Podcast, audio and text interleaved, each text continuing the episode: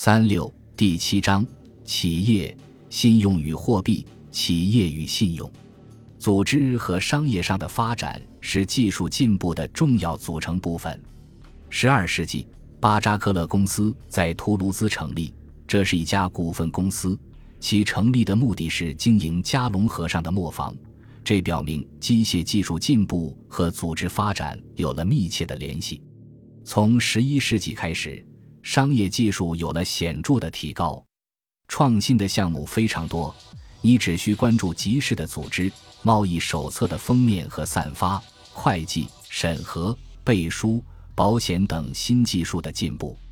从十一世纪到十六世纪，意大利一直是这些发明中大多数的发源地，甚至连修道士都对商业感兴趣。神父卢卡帕西奥利一千四百九十四年出版了著名的会计学专著。神父贝尔纳迪诺达菲尔特雷创办了慈善典当行，其后来成为著名的信贷机构。十六世纪中期之后，这一机构由荷兰人和英国人接管，他们通过创办大型贸易公司、首家联合股份公司。证券交易所以及中央银行来进一步提升商业技术水平。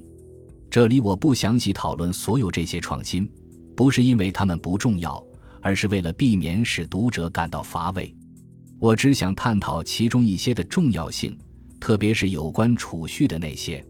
在十五到十七世纪的欧洲，实际上不存在促进存款转化为投资的金融机制。人们把积攒下的钱或直接用来投资，或贮藏起来。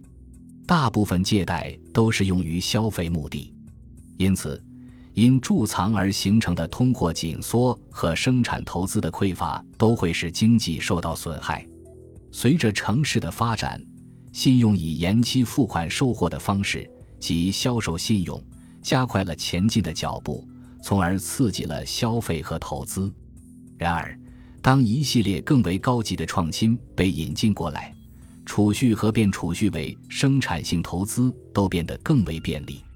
一个典型的例子就是于十世纪引进且在随后推广的康曼达契约。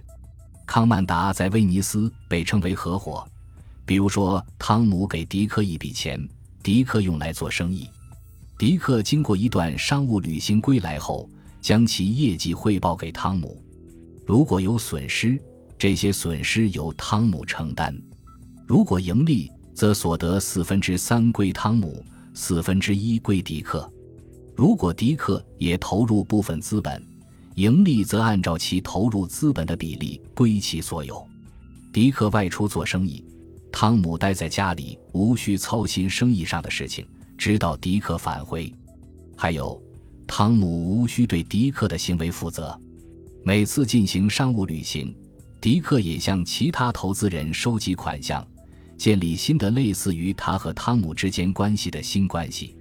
他联系的合作伙伴越多，他的营业额也就增加越多，因此其潜在的利润也就越大。这不仅归他所得，也归他的伙伴所得。法学家讨论的是，康曼达契约是一种合作关系，还是一种贷款？对于这个问题，这里暂且不加讨论。更加引人关注的还是这种契约被广泛接受的后果。要弄清这个问题，需要对签订这种合同的环境做一番考察。让我们想象一下十二、十三或十四世纪的海滨城市的景象吧。每到气候宜人的时节，商人们就准备出海远航，他们要用金融手段购买货物。并设法销售到远方市场，他们还要用其他金融手段，利用在国外附加的销售收益购买货物带回国内，因此急切的需要流动资金。一般来说，商人都有自己的渠道，如若他们能增加自己的流动资产，他们便能增加自己的商业规模，进而具备明显的优势。此外，如若他们主动联合企业中的其他人，他们就能与之分摊风险。这时候，商人们就要宣传他们的商业旅行。广场上或是港口旁就有公证人员，手握存款并且不想把它放到床底下的任何人都会联系商人签署康曼达契约。这种安排的重点是，它能够使公共机构和普通商会的经销商都获得资金，从而在生产过程中发挥自己的作用。契约的普及在许多方面都对股票交易所的建立起到了同样的作用。无论存款多少，都可以将之利用起来。寡妇和工匠积攒的几个先令，富翁大袋子装的金币银币。下面的契约是一九八年十二月二十二日，两位经销商和几位准备将自己的储蓄用于对贸易远征进行投资的人在意大利热那亚签订的。十四世纪初，两个牧师的故事是一个很好的例子，生动地说明了契约所提供的诱惑和机会。乔瓦尼·毛罗·迪卡里尼亚诺是热那亚港中心码头附近教区的牧师，他将部分教堂以及与其毗连的牧场租给商人，商人可将之用来存放船帆、绳索等帆船用具。一三一四年十一月二十一日，热那亚大教主波切托斯皮诺拉前来调查教堂处所的使用情况。他对与前往法国的热那亚商人签订的契约赞叹不已。到了十四世纪，一切都有所改变，贸易成了常规活动，传统的流动商人让位于居家式的固定商户。结果，康曼达契约很快过时了。正如凯达尔教授所指出的，现存的大量搜集来的热那亚公证文件说明。契约的衰落开始于十三世纪下半叶，十四世纪下半叶其衰落的步伐则加速了。到了十五世纪，很少再见到有人签订康曼达契约，取而代之的是公司这种最为普遍的合伙模式。在沿海城市，康曼达契约有时代表普通合伙公司的一个发展阶段。十二世纪早期。威尼斯已经成立了好几家这样的公司，然而这种联合模式从未在沿海城市站稳脚跟。安德烈萨尤从风险因素的角度阐述了其中的原因：把所有资产都压在一艘有可能会落入海盗之手或遇风暴沉入海底的航船上，这种吸引力是有限的；而通过一个协商者。冒着有限的金钱或商品的风险是更加合理的。与沿海地区情形不同的是，内陆地区的经销商和制造商迅速结成了牢固的联盟。商业必须在较长的时间范围内有组织性，总之，这个时间范围要大于航船的一个往返周期。因此，在内陆地区，公司的发展是最好的。它常常会移植到另一个更为健全的机构——家庭中。起初，公司是由生活在同一个屋檐下的家庭成员组成的，他们把资产及家族资本集中起来。在这种情形下，无尽的责任成为准则：父亲对儿子负责，儿子对父亲负责，兄弟之间互相负责。到了分遗产的时候，以及营业额增长的时候，情形就变得更为复杂。这种棘手的问题是任何家庭都难以解决的。要解决这个问题，首先要扩展远房亲戚对公司的权限，然后是外来人，最后是股民。正如萨波里教授所说的那样，与本家族无关的股民的参与，标志着公司历史第一阶段的结束。这一发展与家庭关系变得疏远是同步发生的。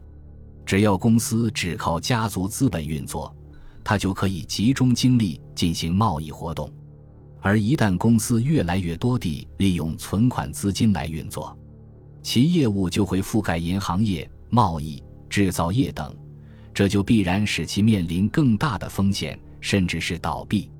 这种趋势因汇票的扩散而加剧。从理论上讲，汇票就是一种。把货币从一个市场转向另一个市场的机制，然而实际上，汇票成为放贷和投机的首选，其有助于使资本具有高度流动性和国际流动性。到目前为止，我们重点探讨了地中海地区的发展，但是在中世纪，汉萨同盟也在商业技术方面取得了相当大的进展。其合伙形式、服务、真正的合伙、对位以及完全合作伙伴关系的故事，每一个都在讲述欧洲南部地区的发展历程。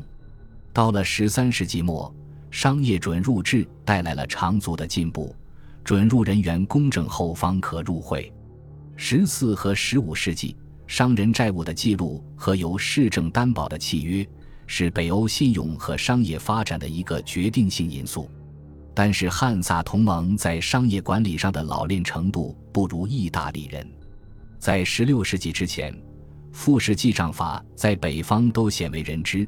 汉萨同盟是通过在佛兰德和英国经营的意大利人来熟悉汇票的。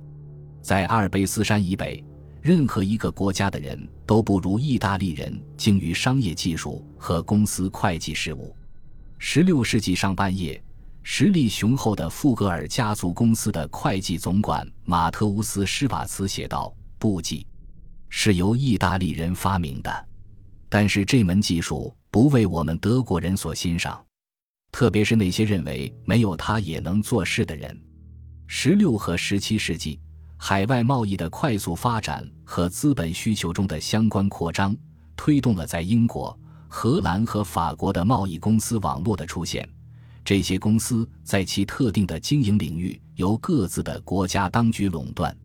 在英国，莫斯科公司成立于1553年，随后西班牙公司于1577年成立，1579年东方公司成立，1581年黎凡特公司成立，还有许多其他公司。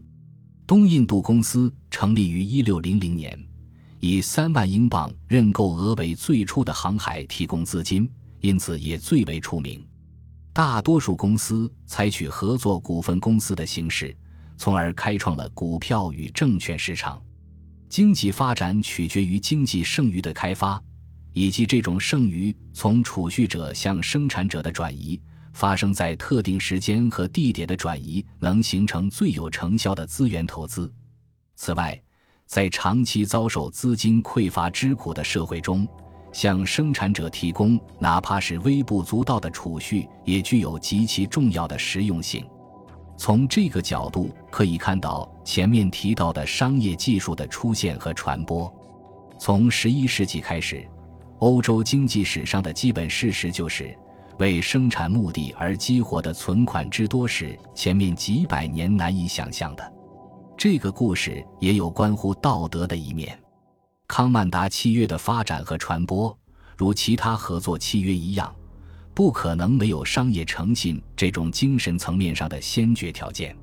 人们把存款托付给商人，他便可以轻易携款出走，或是在他的合作伙伴无法操控的远方市场搞商业欺诈。如若发现商人有欺诈行为，之后便没有人再把存款托付给他。这种广泛的诚信意识被统一的社会归属感加强，况且还有明确的法律条款，这使得各种各样的人在生产过程中用存款参股成为可能。还应该以此角度来探讨关于商业活动的民事和刑事立法的发展，以及刺激发展的相应的制度因素。